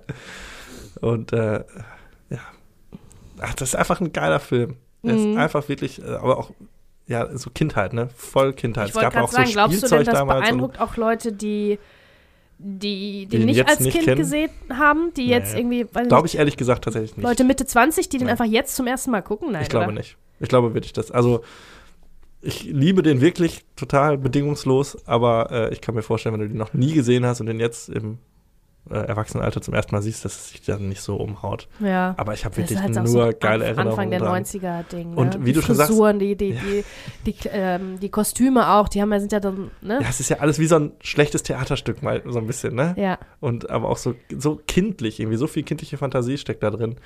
Steven Ganz, Spielberg ganz halt toll. auch, ne? Ja, ja, ja. Und, Der hat schon äh, drauf. Das ist einfach ein absoluter Klassiker für mich. Ja. Finde ich schön, dass es Teil Nummer eins ist. Ja. Ich hatte und auch ich hab- lange gedacht, also Reservoir Dogs war ziemlich früh KA, aber ich dachte, auch Hook ist ziemlich weit oben. Ja. Und äh, ja, Ich weiß nicht. Also ja, ich habe dann mich, mich gefragt, ob das fair ist, aber ja, das ist fair. Das ist der Film, mit dem alles angefangen hat bei mir. Das hätte jetzt, wenn es zufällig, was weiß ich, Stopp oder meine Mami schießt gewesen wäre oder irgend wäre der auch Ja, dieses ja, Jahr übrigens ja. rauskam. Irgend so ein Quatschi, Quatschkopf-Film, das hätte ich ja das, glaube ich, auch auf Platz 1 nehmen müssen, weil das ist das erste Mal, dass Ja. ich das Kino erlebt habe und das, dass es so Ich lange bei mir nachgehalten fair. hat, das muss schon. Aber das ist, glaube ich, wegen, wegen dieses, dies- diesem Film habe ich das auch so ein bisschen zu verdanken, weil das hat natürlich auf so vielen Ebenen dann so eine Magie. Ja. Im Film selber und dieses ganze äh, Erlebnis mit ins Kino gehen und in diesen dunklen Sitzen und so, im dunklen Saal. Ähm, das ist, ne, Magie auf allen Ebenen sozusagen. Ja. Und ich habe sogar, ähm, muss ich mal gucken, ob ich davon vielleicht noch ein Foto machen kann, weil das müsste ich noch haben. Ich habe Ende dieses Jahres zu Weihnachten dann ähm, von meinem lieben Bruder die VHS-Kassette von Hook bekommen. Ach, Als Kopie, das also so raubkopiert aus der Videothek. Und dann hat er auf seinem Drucker noch in so einem Logo, was so ganz pixelig ist, Hook da drauf geschrieben und Mhm. so. Und draufgeklebt in so einer grünen, in so einer grünen ähm, Hülle. Das ist, war quasi wie, wie ähm, ja, raubkopiert und dann selbst gebastelt. Äh, bestes Geschenk Ja. Und ich weiß noch, wie ich mich, wie sehr ich mich gefreut habe. Da habe ich mich so gefreut und habe ich natürlich nichts anderes mehr geguckt als Hook. Einfach äh, zu Ende geguckt, zurückgespult, noch von vorne und so weiter. ja. Ja. Großartiger Film. Finde Ich ich glaube, die sehr habe ich schön. sogar noch, die VHS. dass es deine Nummer eins ist. Ja. Finde ich gut. Nein, das ist ja das ist schön. Das sind ja so individuelle äh, Listen hier und äh, ist, ich kann nichts, konnte nichts dagegen sagen, dass der auf der Eins ist. Dass der beste Film 1992 ist. Sehr schön. Was haben wir denn, jetzt? Jetzt bin ich ein bisschen durcheinander. Ja, guck mal, wir ich haben jetzt, also deine vier hatten wir ja jetzt. Mit JFK hatten wir ja auch Mhm. schon. Ähm, dann kannst du jetzt mal deine Nummer drei sagen. Ach, meine Nummer drei. Ist auch direkt wieder ein Kinderfilm. Mhm. Ich, jetzt kommt wahrscheinlich meine Nummer zwei oder was? Ja, komm, sag Die mal. Schön und das Biest. Meine Nummer zwei.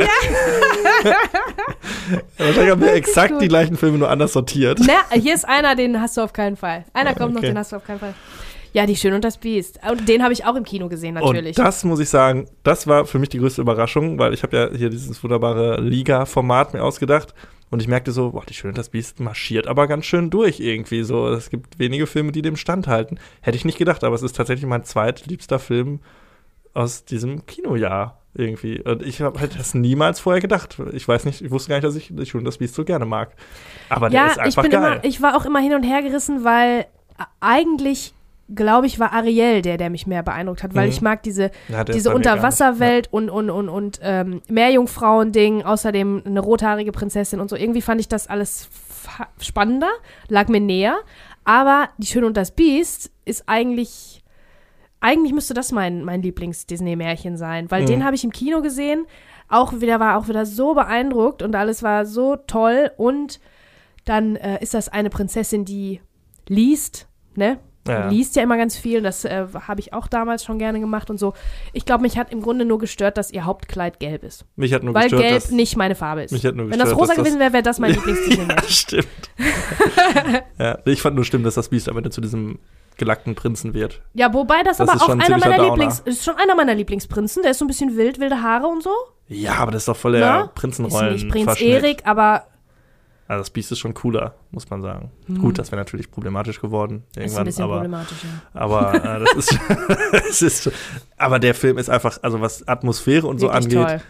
unschlagbar. Also am Anfang diese, ähm, wie diese Geschichte erzählt wird von dem Beast, ich glaube, das Die kann ich auch bis heute noch, wenn du den Film jetzt anschmeißen würdest, ich könnte das mitsprechen, mit Ja? Betonung, ja. Ja. das ist auch großartig. Und dieses ganze, dieses Schloss und so und die Lieder sind super. Das ist ja auch problematisch für dich immer so im Musical. Ja, aber damals hat mich das nicht so, hat mich das noch nicht gestört, Ja. natürlich. Da war ich halt sechs, ne? naja, das wäre auch geil gewesen. Was singen denn da? Was für ein Ja, Scheiß. was für ein Scheiß. Nein, das fand ich wirklich, wirklich auch toll, großartig. die Also, Musik. aber auch, dass er so düster ist, ne? Und so, das Mhm. hat ja, und der auch mega dramatisch am Ende da noch auf den Dächern und so. Das ist ja, also, ja. boah, also ganz, ganz, ganz, ganz toller Film. Ganz toller Film. Und dann dieses verkackte Remake, diese ganzen Realfilm-Remakes, die Disney gerade Ja. raushält, die alle scheiße sind. Erzählt ja. mir nicht das Gegenteil. Na, die können wirklich einfach nicht mithalten. Das Nee. ist schade. Die haben schon gute, Ja, gute weiß Leute nicht. sich dafür geholt. Ich, Ja. Also, ich finde, ähm, welches war es? Ich glaube, war es Cinderella? Oder war es äh. Dornröschen, wo äh, Lily James die Prinzessin spielt, diese kleine Blonde aus Ach, Downton Abbey. äh, Na, keine Ahnung. Also, der hat mich jedenfalls nicht ganz so schlimm gestört, weil ich da auch nicht so invested war, weil ich das nicht so Hm. geliebt habe, das Original, aber die Schöne und das Biest. Also, ich finde Emma Watson schon auch irgendwie, ne? Weil habe ich ja, schon ähm, Ja, ja. erzählen müssen, Harry wie, wie, wie, wie begnadet sie als Schauspielerin ist. Aber jetzt meine ich, jetzt ist sie ja groß und so. Hübsch genug ist auch, natürlich ist klar, aber irgendwas, also diese Der Magie einzufangen, der Funke springt nicht über. Ja, ja Vielleicht schon- ist es, weil wir damals einfach sechs Jahre alt waren. Und jetzt frage ich mich, diese ganzen äh, Realfilm-Remakes, ist das auch so ein bisschen, dass man jetzt versucht, einer neuen Generation diese ganzen Filme irgendwie das glaube ich schon. äh, beizubringen? Und ist das für die dann, wenn die in 20 oder 30 Jahren drüber reden, reden, sagen die dann, ach ja, 2000 irgendwas, da kam ja die Schöne und das Biest raus, den fand ich ja so toll. Kann natürlich sein, ey, fair für alle, aber ich finde diese Filme, diese Disney-Meisterwerke sind ja so zeitlos. Also die kannst du ja, hier Schön ist das Biest, kannst du da immer zeigen irgendwie, da brauchst du doch kein Remake. Kannst du immer noch gucken, nicht, ja. Ja, ja. Nee, brauchst es nicht, aber du kannst, das ist natürlich eine Ja, Riesenmaschine, geht da kann man um natürlich Kohle. gut Geld Im. Endeffekt geht es immer um Kohle. Da ja ist ja auch, also ich meine, ich weiß nicht, ob wir uns da reintrauen wollen in diese Diskussion, aber der nächste, der kommen soll, soll ja Ariel sein. Oder der soll schon lange kommen, keine Ahnung. Ach ja, stimmt. Ja, das interessiert mich genauso wenig. Ich Ja, fand Mulan, wobei war, Mulan war der Mulan absolute war auch, Tiefpunkt. weil das sich so ernst genommen hat, so Das sehr war die echt bierernst. Mein. Gott, da war oh, null oder Witz König der. Löwen, das war auch Null so Witz. ein Müll Ja, mit diesen äh, und dann haben die wirklich schon super talentierte, super krasse Leute da um sich rumgeschart, aber wenn du denen ein scheiß Drehbuch gibst, dann ja, kannst du machen, was du also, willst, ne? ja, Das ist alles. Also da, da ist bisher noch nicht einer dabei, wo ich sage, ja, okay, den, also wenn die muss ich mir alle so angucken wie äh, Alex DeLarge mit aufgerissenen Augen, sonst kann ich mir die nie angucken. Ist alles so aber welcher, glaube ich, welcher vielleicht dann nochmal ein bisschen wichtig auch wird, ist vielleicht Ariel, weil da ja eine schwarze Schauspielerin ja, die Ariel spielt. ja, es interessiert mich trotzdem nicht. Also was ja im Voraus deshalb, schon für, Riesen, für Riesentheater gesorgt hat, aber ich glaube, ähm, kleine Mädchen, äh, farbige Mädchen oder Ja. Women of Color, die dann ähm, die, die ganze Zeit keine, keine Figur hatten, mit der sie sich so identifizieren können in der Form, ähm, freuen sich da sehr drüber und dann finde ich, äh, Ist ja auch fair, ist alles schön. kann man das und soll man das unbedingt auch es ein, machen. aber wenn es ein Kackfilm ist, muss man es dann, wenn es dann so wird, auch trotzdem so benennen können, ohne dann Ja, direkt ja, wieder das die auf jeden Diskussion Fall. Das auf jeden Fall. loszutreten. Das ist halt die Frage, wa- warum man kann immer noch, man kann viel, viel machen mit Film und CGI und Effekten und Schminke und Kostüm und keine Ahnung. Aber gewisse Dinge, die sind halt so, äh, so magisch, die kann man vielleicht nur malen. Vielleicht, Weil ja. die nicht, äh, die sind nicht, ich weiß nicht. Ja. Ja, gut. ja. ja, da steht das Urteil natürlich noch aus, können wir natürlich Ja, jetzt nicht sagen, den klar. haben wir natürlich noch nicht gesehen, aber ich finde auch, also gerade so Zeichentrickfilme sind durch ihren Stil so zeitlos. Das kann man so ein bisschen ver vergleichen mit so Pixel-Art-Videospielen, irgendwie so diese 8-Bit-Generation. äh, oder 16-Bit-Generation, dass die haben auch so einen zeitlosen Stil. Aber wenn du dann so anfängst, so 3D-Modelle aus den 90ern sind dann nicht mehr so geil irgendwie. Ja, ne? ja. Das hat so ein bisschen, ja, Ja. manche Sachen sind halt einfach zeitlos.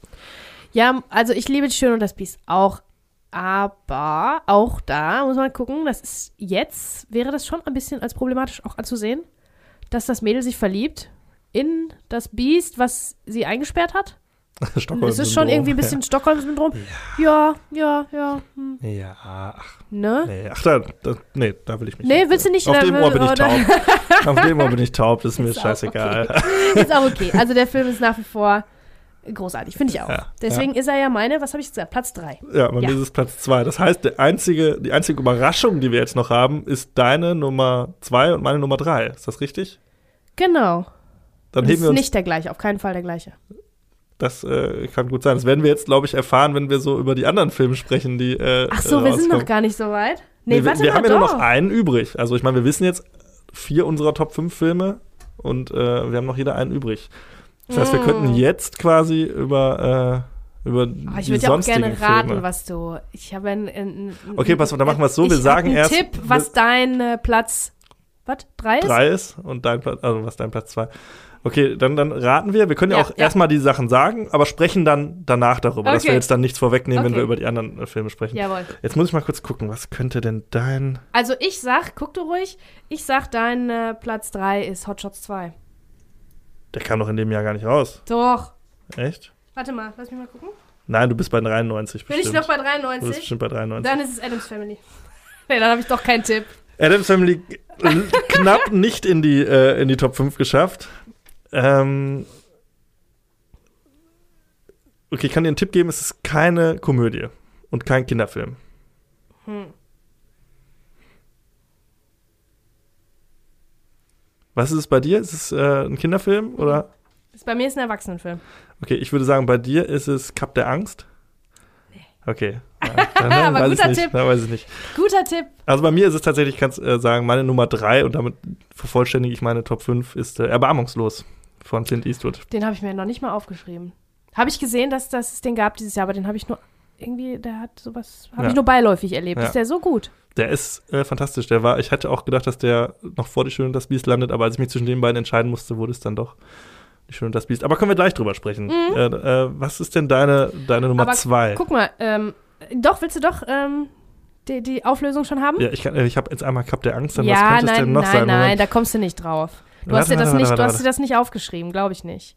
Doch, es ist äh, hier, es ist hier der hier David Lynch-Film kam doch irgendeiner raus. Ja. Ich habe aber, den habe ich mir nicht aufgeschrieben, weil ich ihn nicht kenn, Ja. kenne, aber was war das? Firewalk with Me kam Ja. raus in dem Jahr. Okay. Und äh, ja, der ist mein Platz, äh, Platz zwei. Das muss man dazu sagen, das ist wie eine Erweiterung von Twin Peaks. Also es ist, Okay, ja. ähm, Kam nicht das kam Peaks, nach der, Film Serie raus. Das ist, das ist der Film. Ach so, der heißt auf, okay, im Original sorry. Firewalk Ja. with Me. Twin Peaks der Film. Oh, out mich mal wieder als absoluter Noob. Kein Problem. Und in dem Film ähm, erfährt man, also die Serie Twin Peaks handelt ja von dem Mord an Laura Palmer. Und dieser Film, Firewalk with Me, spielt im Prinzip in der Woche vor ihrem Mord. Also da kennt man, da weiß, man muss man die Serie im Prinzip schon gesehen haben. Man weiß, wer der Mörder ist. Okay. Ja, aber lass uns, lass uns gleich über unsere Filme. Wir, können, Ah wir ja, sprechen jetzt okay. erst über die sonstigen Filme. Ja, und da du es schon erwähnt hast, ich hatte tatsächlich, ich hatte ja eine viel zu lange äh, Top-Filme Ja. gemacht, die erwähnenswerten. Meine 10 ist Cup der Angst tatsächlich. Das ist meine acht. Also Cup der Angst ist wirklich super auch geil. Martin großartig. Scorsese-Film. Ja, Nick Nolte. Und der hat auch ganz, es ist De so ganz klassischer Thriller wie Ja. im Bilderbuch. Also wenn man jetzt irgendwie einen Thriller unterrichten wollte, dann würde man, könnte man den äh, Ja, super locker. nehmen. Super Film. Ne? Ganz, ganz, ganz toller Film. Auf Ja. jeden Fall. Du hast Adams Family gesagt, das ist meine Nummer 7. Ah, ja. Liebe ich auch sehr. Ich liebe den zweiten, glaube ich, sogar fast noch ein bisschen mehr.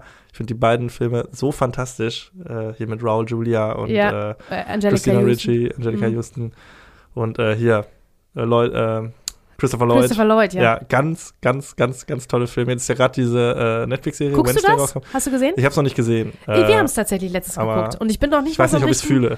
Weil, Ja, also doch. Wednesday ist schon ist so ein bisschen mein Spirit Animal, Ja, muss man sagen. Also ja, wie sie von Christina Ricci, Ricci gespielt wurde, Ja, fühle ich schon sehr. ja. Aber ähm, ja, ich werde mich irgendwann vielleicht mal dran trauen. Mach Aber das häufig ist das ja auch so, dass dann so die erste Staffel total geil ist und dann wird es hinten raus, die nächsten werden dann irgendwie Das kacke. kann sein, aber das ist Aber- auf jeden Fall, also wir haben das tatsächlich geguckt, einfach mal so ausprobiert. Und ähm, äh, ich fand das auch, ich fand das richtig gut. Äh, Also viel besser, als ich dachte. Und dann habe ich gedacht, Mhm. ja klar, ich meine, Tim Burton ist ja auch ein super. Ja, ist das ist halt für mich Typ. auch so ein bisschen Der hat das super gemacht. Du bist halt immer, du bist halt richtig, das ist wie so ein Krimi auch, der sich da so entfaltet, ne? Zusätzlich zu diesem ganzen ähm, Wednesday ist in der Schule und muss sich da so durchschlagen, Ding, Ja. äh, deckt sie irgendwelche Geheimnisse auf und so. Also das ist dieses Spannende und so ein bisschen morbid lustige Ja, hält ja. sich da so die Waage und Jenna Ortega, die Wednesday spielt, ist auch wirklich super. Die finde ich, also ich hab, bin da nicht so mit dem Herzen drin wie du, finde ich besser als Christina Ricci in den anderen Filmen. Und die sagt halt auch so richtig geile Sachen. Also ich glaube, dass Ja. dass, ähm, das äh, funktioniert auf vielen Ebenen, weil viele junge Leute gucken das, die auch so ein bisschen sich äh, sich so fühlen, als ob niemand die versteht und dann Mm, ja. müssen die immer so eine bestimmte äh, wird von denen erwartet, so und so zu sein, wollen sie aber nicht, können sie nicht und dafür ist dann im Prinzip, dafür steht Wednesday im Prinzip, die dann so ein bisschen Ja, ja, so ein bisschen. schräge Sachen ja. sagt, morbide Sachen und nirgendwo so ganz richtig äh, Anschluss findet, aber eigentlich irgendwie schon. Ähm, ich glaube, das hat so ein bisschen so einen, so einen, ähm, so eine Highschool-Vibe, Ja, ja. was Ja, vielen Leuten voll. gefällt. Das Abgesehen natürlich von diesem Tanz, der da irgendwie so viral geht, ist wirklich nicht das Ja, Beste ich hab an das dem- nur mitbekommen, aber ich hab's noch nicht gesehen. Aber ich, Ja. ähm, also ich glaube, du kannst dich daran trauen. Ja, Kannst du machen. ich schau mal, ich schau mal. Ja, meine Nummer 7 ist das halt, die Adams Family. Da hatte Das ich auch, ich- da hatte ich gedacht, als ich das gelesen habe, dachte ich, okay, der ist safe in den Top 5, aber dann kamen halt noch ein paar mehr Kracher dann. Ja, ja. Ähm, ich habe noch auf Platz 9 Wayne's World. Wayne's World, Wayne's World. Partytime, excellent. Habe ich mir auch aufgeschrieben, ist bei mir aber nicht so hoch gerankt. Weiß Ja, ich auch nicht. Ich habe den, glaube ich, nur einmal gesehen oder so. Und Ja, Aber ich kann's habe den oft halt gesehen. Also, also ihr müsst euch vorstellen, bevor es diesen Film gab, haben Leute nicht angefangen mitzusingen, wenn Bohemian Rhapsody irgendwo lief. Das ist durch diesen Film, das ist der von Mike Myers, ne? Ähm, mit Garth und Wayne, die eine, ich weiß nicht, Fernsehsendung, Radiosendung haben, so, so äh, deplatzierte Rocker irgendwie. Und der ganze Film fängt damit an, dass die Bohemian Rhapsody im Auto singen. Das Auto ist voll besetzt und du siehst halt die ganze Zeit nur so eine Aufnahme vom, vom Fahrerhäuschen und dann singen die Bohemian Rhapsody und auch das ist so oft parodiert worden. Kult, ja, ja. Das ist halt Kult, das ist ein Kultfilm. Der ist Ja. nicht den. Das ist so die Definition eines Ja, Kultfilms, wirklich, genau. Ne? Und der ist auch nur deswegen Ja. Der ist er erwähnenswert. genau, der ist und Tia Carrera ist noch dabei, die nicht- damals ja, ja. auf dem absoluten Höhepunkt ihrer Ja, ja. Karriere war. Ne? ähm, ja, Wayne's World. ja. Wo ist denn Alien 3 bei dir? Hätte ich gedacht, dass der, Der- relativ hoch der- ist. Ich mag guck den mal, ja gar nicht. Da ist meine Liste und hier unten steht Alien 3 mit Fragezeichen. Der ist es leider rausgefallen. Der ist rausgefallen. Ja, Gott, ich verstehe. Ist Also ich, leider, ich mag äh, den halt auch nicht so geschafft, gerne. Platz 11 Ich finde den sozusagen. eigentlich ganz schlimm. Also für, nein, fast. nein, das, das nicht. Der ist halt ein super David Fincher. Obwohl, nee, das ist kein super Nee. David Fincher-Film, weil das Studio den da sowas von reglementiert hat die ganze Zeit und alle haben den fertig gemacht, auch die Schauspieler am Set und niemand hat den mehr ernst genommen, weil das Studio, die Producer haben den voll da eingeschränkt und voll äh, Mhm. irgendwie aufs Töpfchen setzen wollen. Dadurch hat er seine Vision auch nicht ausleben können. Wenn die damals gewusst hätten, was für ein guter Filmemacher David Fincher tatsächlich ist und wird, dann hätten die dem vielleicht ein bisschen mehr freie Hand gegeben. Hm. Aber so ähm, haben die den da versucht, aufs Töpfchen zu setzen. Aber ich weiß, dass ich lange auch Alien 3 mit am besten fand, Oh, weil ich mochte, dass das so eine spezielle, äh, eine spezielle Prämisse hat. Weil die kämpfen ja gegen, gegen das Alien, so wie ne, Mhm. immer eigentlich.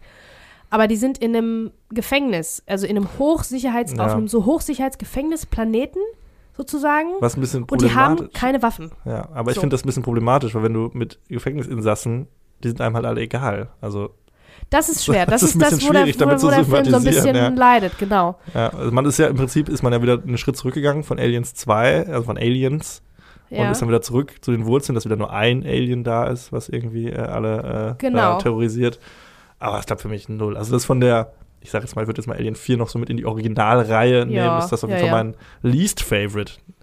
Und äh, Mhm. ja, Prometheus ist auch Nee, von den Kacke, vier ja. Alien-Filmen, wenn wir jetzt die vier Alien-Filme als Originale nehmen, dann würde ich das wirklich auf Platz drei Ah ja, okay. Ansiedeln, weil ich mochte, also ich Ja, finde halt auch Trash, filmisch aber war ich das auch, mag Ja, den, genau. ja. Ich hab halt aber filmisch war das schon stark. Da sind viele Sachen ganz, ich weiß nicht, wie oft du den Schöne gesehen hast, Alien-Szenen hat er ganz auf jeden krass, Fall, richtig ja. geil inszeniert. ja. Ne? Weil David Fincher ist auch echt ein, ein super Filmemacher, aber da hat man den nicht so richtig ähm, Von der den Leine so richtig gelassen. gelassen. Ja, Ja. ja. Deswegen hat es leider nicht geschafft. bei mir auf Platz 18. Ich habe Oh. ja wirklich die Top 26. Ganz unten ist Krass. übrigens Stopp oder meine Mami schießt. Ja, wollte ich gerade Oh, sagen. ist auch also, also, Dass du den überhaupt damit ja, reingenommen hast. klar. Also ich habe halt alle so reingewandt, die ich erwähnenswert fand. Ich wusste natürlich, dass Stopp oder meine Mami schießt keine Chance hat, annähernd zu competen irgendwie für irgendwelche Top-Plätze, aber er musste rein. Ja, Kevin allein in New York hatten wir, haben wir, ist auch schon gefallen, äh, der Name natürlich. ja. Super Film. Der ist bei mir ah, Platz bin ich auf Platz 10. 6. Da bin ich auf Platz 10. Oh, Platz 6 ist bei mir ganz spannend. Den wirst du auf gar keinen Fall drin haben. Star Trek 6, das unentdeckte Land. Ach so, nein, habe ich nicht. Ja. Ich habe keine Star Trek-Filme geguckt tatsächlich. Star Ich habe Trek- ja. nicht gesehen. Müsste ich eigentlich unbedingt mal Mag machen. ich super gerne. Also das ist ja so ein Aber- bisschen so diese Faustformel, dass immer nur die geraden Zahlen gut sind. Oh, okay. Ja, also der erste ist kacke, dann kam Zorn Ja. Khan, super und so. Also dann, das wurde dann gebrochen mit Star Trek Nemesis, den wir im nächsten Jahr besprechen Oh, werden. ja, Ich glaube okay. im Januar sogar schon oder im Februar. Also ja, da bin ich gespannt. da können wir dann Guck mal über Star an. Trek sprechen. Guck ich mir gerne an, wenn du den als Hauptfilm nimmst. Ähm, also bei Kevin alleine in New York muss ich sagen, äh, ich, ich glaube ja, dass ich den sogar besser finde als, Als den ersten. Original. Finde ich auch, ja. Nicht, weil der besser ist, sondern weil ich auch den im Kino gesehen habe. ja Und ich das natürlich- Den, ich finde den auch besser. Und zu dem Zeitpunkt ein bisschen, ich glaube, ich habe den vielleicht sogar zuerst gesehen, weil den habe ich im Kino geguckt und dann hieß Ja. es, ah, es gibt davon ja noch einen älteren. Ich habe auch den zuerst gesehen, ja, tatsächlich Ja. im Fernsehen damals. Und der hatte halt noch mehr dieses, also klar, dieses, der Traum davon, alleine zu Hause sein, machen zu können, was man will als Kind. Und da ist es ja noch gesteigert, dass er in diesem Hotel ist Ja. und da mit Zimmerservice und Süßigkeiten Ja, und so. ja, und das ist halt alles noch mal, noch mal ein bisschen geiler. Stimmt. Irgendwie. Und am Ende dieses Haus, also es ist schon, ja, schon großartig. ja, und auch ein bisschen gruselig, ne? Wie du sagst, am Ende das Haus und die Ja, und die Taubenlady und so. Taubenlady, ja, ja. Ist schon auch. Äh, Aber auch ganz gruselig. toll. Und dann am Ende am Rockefeller Center kommt dann die Mutti an. Oh, so. ja. Ach, wie schön Oh. das alles ist. Ach ja, Weihnachten, Ja, Leute. das ist meine Nummer Jetzt müssen wir 10. ein Jahr warten wieder. Ähm, pass auf, was habe ich jetzt gesagt? 10, 9, die 8 habe ich noch nicht gesagt bei mir. Und das ist Der Tod steht dir gut. Den habe ich gar nicht aufgeschrieben. Nein, kennst du den? Nee. Wirklich nicht? Ist den musst du gucken, der ist so geil quatschig. Der ist so richtig quatschig und doof. Und richtig gut. Das ist halt eine Komödie mit, Achtung, äh, Goldie Hawn, ja klar, Bruce Willis und Meryl Streep. Und ja, die ich drei sind so ein Liebesdreieck. schon gehört, glaube ich mal. Und das ist halt, das Aber ich nimmt halt voll. Nee. Du solltest, den solltest du dir, wenn du den irgendwo findest, mal zum Streamen, das ist eine richtig gute, nette, witzige Unterhaltung, weil die halt äh, sich selber auch aufs Korn nehmen, alle drei Schauspieler. Und ähm, das nimmt so alles diese Schönheitsindustrie aufs Korn, weil die finden, die finden ähm, die Unsterblichkeitspotion. Mhm. Aber, also die äh, sie verjüngen dann noch mal so ein paar Jahre und dann bleibt das so. Und dann müssen die aber sich pflegen, weil die gehen, die gehen ja kaputt. Die zerfallen. ne? Ja. Zerfallen. Und dann müssen die mit irgendwie, mit, mit, mit, mit Farbe dann sich irgendwie nachmalen, wenn die Ah, irgendwo einen ja, Riss haben oder wenn die Haut abfällt. Weißt du, also es ist richtig, Okay, das ist richtig witzig. Und äh, der ist auch echt stimmungsvoll und echt cool gemacht. Würde ich, würde ich wirklich empfehlen. ja. Gefällt dir bestimmt. Aus meiner Top 10 ist der einzige, den ich noch nicht gesagt habe, Sister Act. Echt, der ist bei dir. Den liebe Hab ich auch noch so gerne. Also, Aber auch da mag ich Sister Act 2 lieber. Da finde ich die Songs besser. Und da ist ja Lauren Hill dabei. Ja. Ja, aber ich mag, ich passiert irgendwie mehr. generell total super. Auch wieder mit Maggie Smith. Mm, stimmt. Auch äh, ganz toll. Ja, einfach ein super, super Film. Gute Laune-Film. Das ist auch so ein. Wir hatten ja mal die Filme, welcher, äh, diese Challenge, welcher Film macht dir irgendwie gute Laune oder so. Mhm. Sister Act ist auch so. Ja, kann man sich stimmt. auch mal angucken. Einfach schön, lustig, Da passiert nichts keinem weh. Böses. Das ist ja, irgendwie- ja. Ja. Whoopi Goldberg ist natürlich klasse, super witzig, ne? Stimmt, der zweite ist doch der, wo sie in der Schule ist. Dann, Ja, ne? ja, genau. ja. Ja, ist auch okay. Ja. Und der erste lebt halt so von diesem Culture Clash, Ja, von, von dem von, diesem, von dem Kloster und dieser äh, Las Vegas Entertainerin, genau. Ja. Mafia-Girlfriend, die dann da irgendwie Ja. untertauchen muss. Und dann kommt natürlich Musik dazu, gute Musik, alles Immer- singt und so, super. ne? Und Ja. der zweite Teil, da ist sie irgendwie Aushilfslehrerin, Aushilfsnonnenlehrerin An so einer einer Problemschule, Schule, einer? Problemschule. Und da sind halt diese ganzen Geschichten von den Jugendlichen noch dabei. Deswegen Ja. fand ich das irgendwie spannender. Ja. Ähm, Ja, Ja, ein, sorry, ich muss, ich hab- ich muss direkt reingrätschen, weil die Überleitung so gut passt, wo du Okay. Culture Clash gesagt hast. Ja. Ein Film, den du hundertprozentig auch nicht auf deiner Liste hast, American Shaolin. nein, den habe ich auch noch nicht mal aufgeschrieben. Das ist auch so ein Film, da geht's, ja, der Hast Name du den auf deiner Liste? den habe ich, das ist die Nummer 11. Aha, aha, okay. Aber ich muss dazu sagen, ich habe den 100 Jahren nicht mehr gesehen. Aber als ich den Namen gesehen habe, kamen alle Bilder wieder zurück. Das ist halt ja irgendwie äh, amerikanischer Martial Arts Kämpfer, kriegt aufs Maul und äh, zieht dann nach China in einen Shaolin-Tempel und äh, lernt da, Mit, mit wem?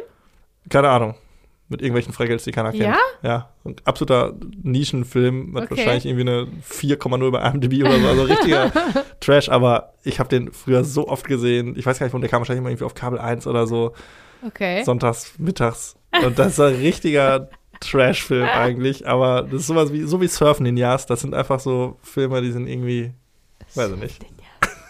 Ja, nee, den habe ich tatsächlich nicht. Ich habe noch, also das ist jetzt das letzte eigentlich, was ich hier noch auf meiner Liste habe, was ich noch nicht vorgelesen habe. My Girl. Ja, habe ich auch aufgeschrieben, auf Platz 20. Den hast du auch. Noch der- hinter hätte ich ein Hund namens Beethoven übrigens. Den habe ich, hab ich mir auch äh, als Oh bemerkenswert Gott, zumindest zur Seite gelegt. Also bei My Girl ist es so, auch den habe ich gesehen damals, als ich klein war. Oh Gott, der ist so furchtbar. Und der ist schrecklich. Das und ich habe hab gedacht, und meine Film. Mutter glaube ich auch, ja, wenn da äh, Kevin allein zu Hause auf dem Cover Ja, ist ja. und äh, hier Was noch so ein passieren? Mädchen, und der ist ab sechs, glaube ich auch.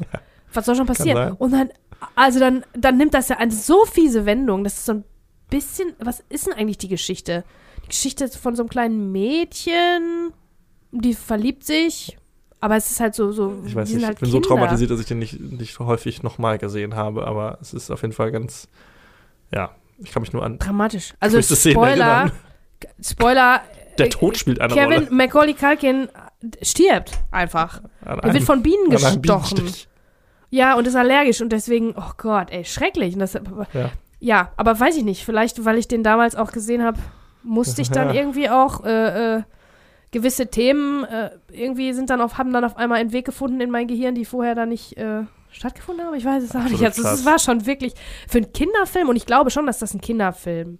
Nein, Ich- das ist kein Kinderfilm. Ja, eigentlich nicht. Ich, Ich das hat eine ich ganz komisch, ich verstehe auch die Zielgruppe davon nicht, wer sich das angucken soll, weil es handelt hauptsächlich von diesem kleinen Mädchen, was da irgendwie versucht, ihr Leben zu navigieren, von diesem kleinen Mädchen und ihrem besten Freund.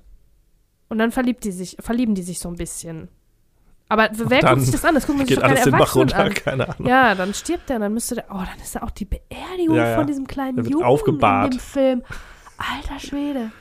Horror, aber äh, beeindruckt. Ja, ja. Also, Also, ich muss jetzt auch noch auf unseren. Listen, ne? Ja, auf Top 20. Vor Wayne's World, vor Basic Instinct, vor Die Stunde Ja, der Patrioten, Basic vor Instinct Universal Soldier dabei. und Naked Lunch. Also ich kann jetzt noch, wir können jetzt noch ein paar Namen reinwerfen. Batman Aber wir Returns. haben wirklich das krasseste, die, die krassesten Sachen, finde ich, haben wir in unseren Listen jetzt auf jeden Fall Ja, äh, ja. schon vereint. Äh, genau, Batman Returns, Batman also der Returns, super. zweite Tim Burton äh, ja, Batman. auch sehr gut. Äh, hätte auch, ist bei mir auf Platz 12, hätte höher sein können. Ich glaube, Lethal Weapon 3, Boys in the Hood, 1492, Boys in the Hood. Eroberung des Da Paradieses. gab es übrigens in dem Jahr aus gutem Grund zwei äh, Columbus-Filme, weil es ist ja 1992 und Columbus hat Amerika entdeckt 1492. Ja, das sind Also dann diese 500 Jahre. Twin-Filme, ne? Die gibt es ja immer wieder, dass genau. sowas rauskommt. Ja, was gab's noch? Äh, in einem fernen Land fand ich auch ganz gut, muss ich sagen. Eine Klasse für sich. Ich weiß nicht, ob du den kennst. Kennst du nicht? Nee. Das ist ein Sportfilm, ne? Ja, Mit Tom so Hanks. an. Den musst du gucken. Den wirst du lieben. Mit Sicherheit. Mit Madonna sogar und so. Dann kam Flodder. Äh, Ja, Friedhof der ja. Kuscheltiere 2 mit meinem äh, damals noch sehr geliebten Edward Furlong. Mhm. Otto der Liebesfilm. Ja, das habe ich auch. Hier habe ich gedacht, das ist in deiner Liste bestimmt drin. Ja, Platz äh, 16. Ich meine, den habe ich sogar auch gerne geguckt. Vor Last Boy. Scout. Mit Bruce Willis. Ich meine, den habe ich auch sogar gerne geguckt damals. Ja, also wir könnten jetzt, äh, das ist aber auch eigentlich alles, was ich schon. Ja, ja, bei mir ist es auch. Das heißt, Feivel der Mauswanderer. genau, geht nach Mexiko oder irgendwie sowas, ne? Ja. Der zweite Tag, keine Ahnung. Ja, das heißt, wir können jetzt über unsere, äh, ja nicht äh, Top-Filme sprechen, die haben wir ja schon besprochen, aber äh, jeder von uns hat jetzt nochmal die Gelegenheit, über David Lynch und über Erbarmungslos zu sprechen. Fang du doch mal Ja, an. Fang zwei doch mal große, große äh, Regisseure, die da zusammenkommen. Ja. Erbarmungslos ist von Clint, Von Eastwood, Clint auch, Eastwood, ne? Ja, bei Firewalk With Me ist das so, also Twin Peaks der Film, wie es auf Deutsch äh, hieß, der gehört im Prinzip zur Serie. Wenn man den guckt, bevor man die Serie geguckt hat, dann weiß man halt, wer der Mörder ist. Dann ist natürlich die Luft raus ein bisschen, ne? Das ist Ah, blöd. okay, ja. Aber der Film, also der ist eigentlich eine Erweiterung von der Serie. Der funktioniert aber auch an sich richtig gut. Also ich habe den auch öfter geguckt, ohne dann vorher die Serie nochmal geguckt zu ja, haben. gut, wenn man es so, eh ne? alles kennt, ne, dann Genau, wenn man ja das weiß. Aber der hat, ist halt wirklich so finster und stimmungsvoll wie und dieses hat dieses lynchige, das lynchig ist ja sogar ein, ein, ein Adjektiv geworden. Der hat diese diese Dunkelheit, diese Finsternis, die unter allem schlummert. Und und ist aber auch eine Detektivgeschichte. Also da wird es noch zusätzlich zu zu der Laura Palmer Geschichte ist ein anderer Mordfall ähm, noch und da sind dann im Prinzip die Detectives äh, hinterher. Ähm, und das ist so ein bisschen, also das, äh, die Prämisse ist ein bisschen klassischer. Also es ist eine klassische Detektivgeschichte, Mhm. es ist ein Mord passiert, da gehen Leute hin, die versuchen, die ermitteln dann. Und dann aber tut sich da der Abgrund auf und äh, die Dunkelheit, die Finsternis, das Böse schlummert unter allem. Und ja, und das wird dann so ähm, auf lynchige Art und Weise aufgearbeitet, wobei der besser zu verstehen ist, besser zu durchblicken ist als viele andere David Lynch-Filme, muss man schon so Mhm. ja, sagen. klassischer hast du ja gesagt. Genau, ne? Weil er bisschen- so ein bisschen linearer auch ist. Ein klassischer Whodunit quasi so ein bisschen, oder? Genau, aber du erfährst das sehr schnell und dann ähm, kommt da so ein Why Done It noch Ah, ja, dazu, okay. ne? Wie das dazu kam und so weiter. Ist nicht Twin Peaks auch irgendwann in, vor ein paar Jahren noch mal weitergegangen als Mhm, Serie? Wie, eine- wie, wie ordnet sich das dann ein? Da gab's eine, da gab's noch eine Staffel, die super schräg war. Äh, da war ich jetzt auch nicht so begeistert. Ich habe mich damals total gefreut und habe es gerne geguckt, aber es auch mit dem Original nicht so zu vergleichen. Also der Film gehört zu dem, zu der alten, zu der alten Geschichte, zu der alten Serie. In der, Mhm. in, dem, in, dem, in der neuen Staffel, ähm, das ist im Prinzip, als hätte man die ganzen Leute 20 Jahre nicht gesehen und wäre dann wieder hingefahren nach Mhm. Twin Peaks. Und guckt, was sie so alle machen. Und so ist es auch erzählt, so ein bisschen. Okay. Leute, die wir kennen, Charaktere, die wir geliebt haben damals, die ein Paar waren, haben wir jetzt 20 Jahre nicht gesehen und dann Okay, kommen die also einfach wird- um die Ecke. Der eine die ist jetzt 20 Jahre werden auch wirklich erzählt. Ist ja, Ja, nicht so, dass ja, man sagt, genau. ja, es sind irgendwie fünf Jahre vergangen, sondern wirklich. Nee, nee, nee, nee, das mit den, mit den gleichen Mhm. äh, Schauspielern auch. Und dann äh, das Paar, was man damals in der alten Serie so mochte, ist, merkt man dann, ist auf einmal kein Paar, aber eine Tochter haben die trotzdem. Und die, die junge, jüngeren Leute, die neue Generation wird dann ein bisschen mehr, an denen wird dann so die Geschichte so ein bisschen mehr aufgedröselt. Aber ähm, ja, in diesem Jahr auf jeden Fall 92 äh, kam Firewalk With Me in die Kinos. Und ich, ähm, ach, ich hätte mich ein bisschen besser vorbereiten sollen. Ich meine, da gab es auch so eine Geschichte, ähm, dass der ursprünglich all das Material und die Geschichte aus diesem Film auch in der Serie verarbeiten wollte. Aber die haben ja damals, ähm, War es nicht, hatten wir nicht, dass Mulholland Drive auch eine Se äh, auch eigentlich mal eine Serie das war, sein sollte? sollte ein Pilot sein, Oder so. ursprünglich. Ja, genau. Und eventuell äh, zu einer Serie äh, Ah, ja, gemacht okay, werden. So war das, ja. Ist aber dann nicht dazu gekommen, dann hat er einen Kinofilm draus gemacht. Und hier hat er es andersrum gemacht. Er hat er aus, aus Ideen und Material und Dingen, die er noch hatte, die er für die Serie noch benutzt hätte, im Prinzip einen Film gemacht. Mhm. Ne? Weil der mit, äh, äh, mit der Produktion, mit dem Sender und so da äh, nicht mehr auf den grünen Zweig kam. Die haben ja auch äh, ähm, einen Tag bevor das quasi, äh, also die haben den, den, den Mörder auch bekannt gegeben. Dann einfach so, irgendwann. Und dann musste der schnell zwei Mhm. Folgen machen, den Sack zumachen, hatte aber noch einen Vertrag für, für eine zweite Staffel, die dann schon angefangen hat. Und was, was willst du dann? Ja. Und war jetzt nicht drauf gefasst, dass dieser Mordfall jetzt schnell zu Ende gehen muss Mhm. ne, dass der Mörder äh, gesagt werden muss, weil das hat alles davon gelebt, auch, dass du das nicht wusstest. Und das waren 20 Folgen, ein Mordfall und du hast immer geraten, so wie jetzt die Serien fast alle sind. Ja, so eine Ne? Anthologie-Serie quasi, ne, wo jede Staffel irgendwie so ein, so ein, ein Fall ist, was wie True Detective oder so zum Beispiel. Ja, genau, aber wichtig ist, das gab es halt damals nicht, dass, äh, dass eine ganze Serie, eine ganze Staffel Eine Geschichte von, erzählt. einem, ja, von einer Geschichte und einem ja. Mordfall erzählt und nur und dieser eine Mörder ist natürlich das, das Geheimnis schlechthin. Das kannst du Ja. natürlich dann nicht verraten, dann guckt das keiner mehr, ne? Ja.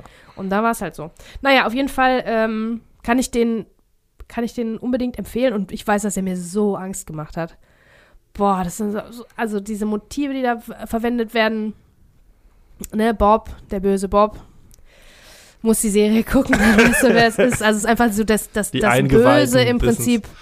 äh, Also das Böse einfach, was die jungen Leute und die Jugend und die Unschuld jagt. Mhm. Oh, und das war so äh, visuell so stark. Das hat mir wirklich äh, richtig dolle Angst gemacht. Jedes Mal. Und wenn ich ihn jetzt noch gucke, da kann ich immer noch schlecht schlafen.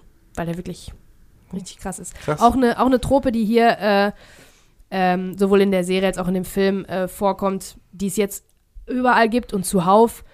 Äh, die Prom Queen, irgendein Highschool-Mädchen, 16-Jähriges, wird ermordet. Alle fragen sich, wieso? Die war doch so toll. Und dann kommt raus, Kommen die Die hatte Die Geheimnisse. Ne? Licht, ja. Die the Girl had Secrets.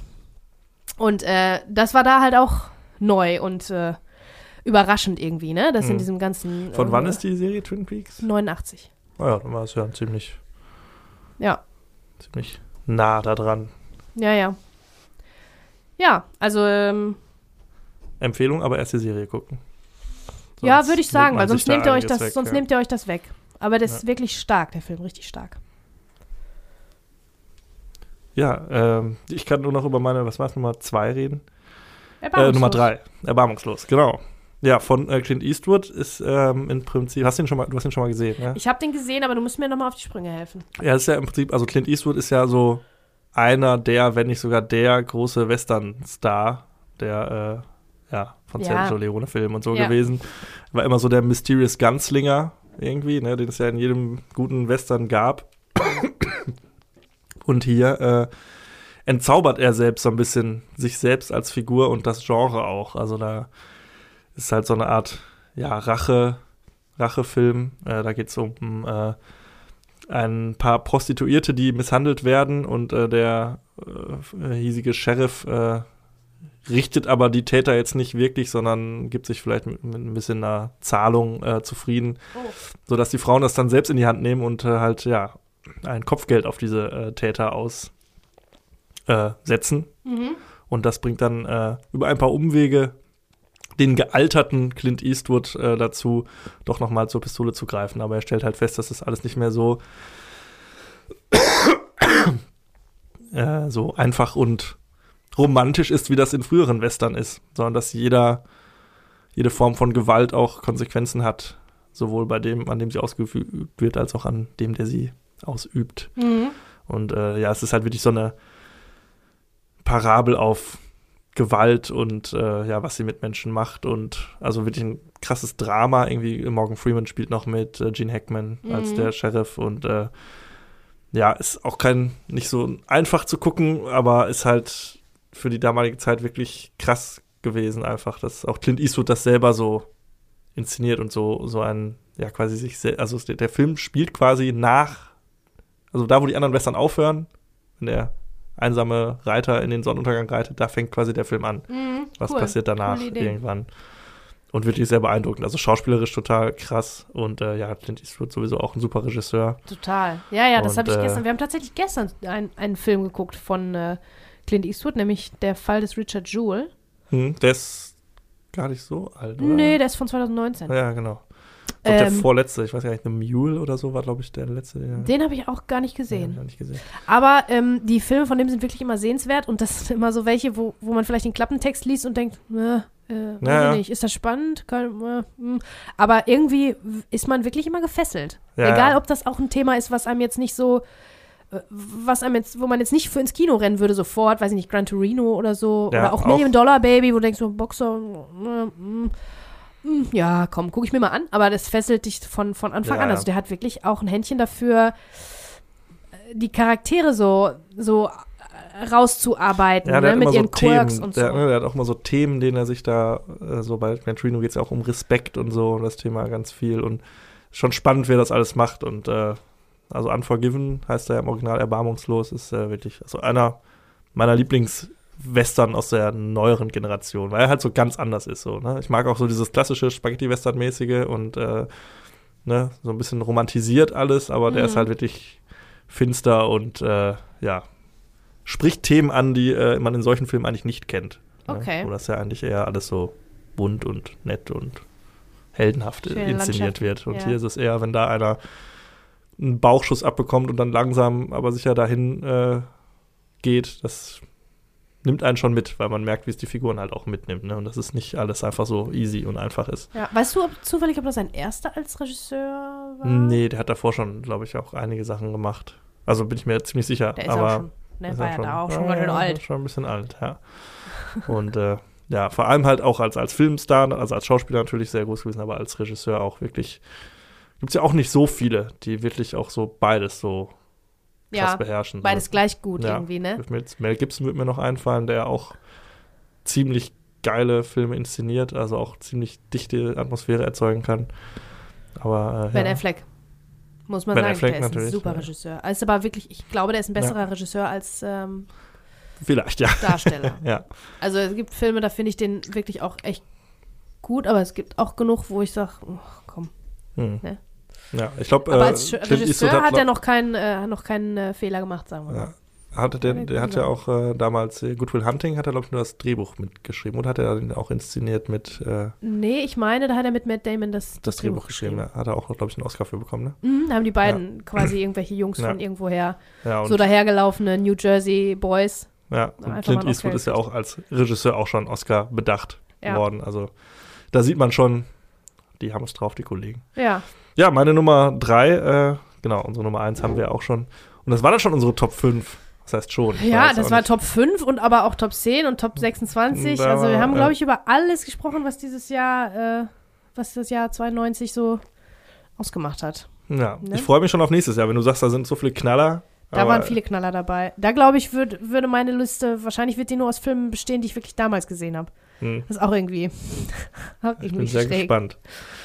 Ja. Ja, wir sind natürlich gespannt auf euren Lieblingsfilm 1992. Genau. Da machen wir wieder eine äh, kleine Umfrage. Genau, und jetzt ist Hook auch dabei. Den ist er nämlich letztes Jahr schon zweimal genannt worden. Da musste ich äh, sagen, sorry, nächstes Ja, aber da Jahr. sieht man ja, ne? Den lieben viele. Den lieben viele, ja. Muss ich auch ganz bald mal wieder gucken. Sehr schön. Ja, dann vielen Dank fürs Zuhören. In diesem Jahr auch wieder und äh, kommt gut ins Neue. Genau, rutscht gut rein. Alles Gute für euch und wir hören uns äh, nächstes Jahr wieder. Tschüss. Tschüss.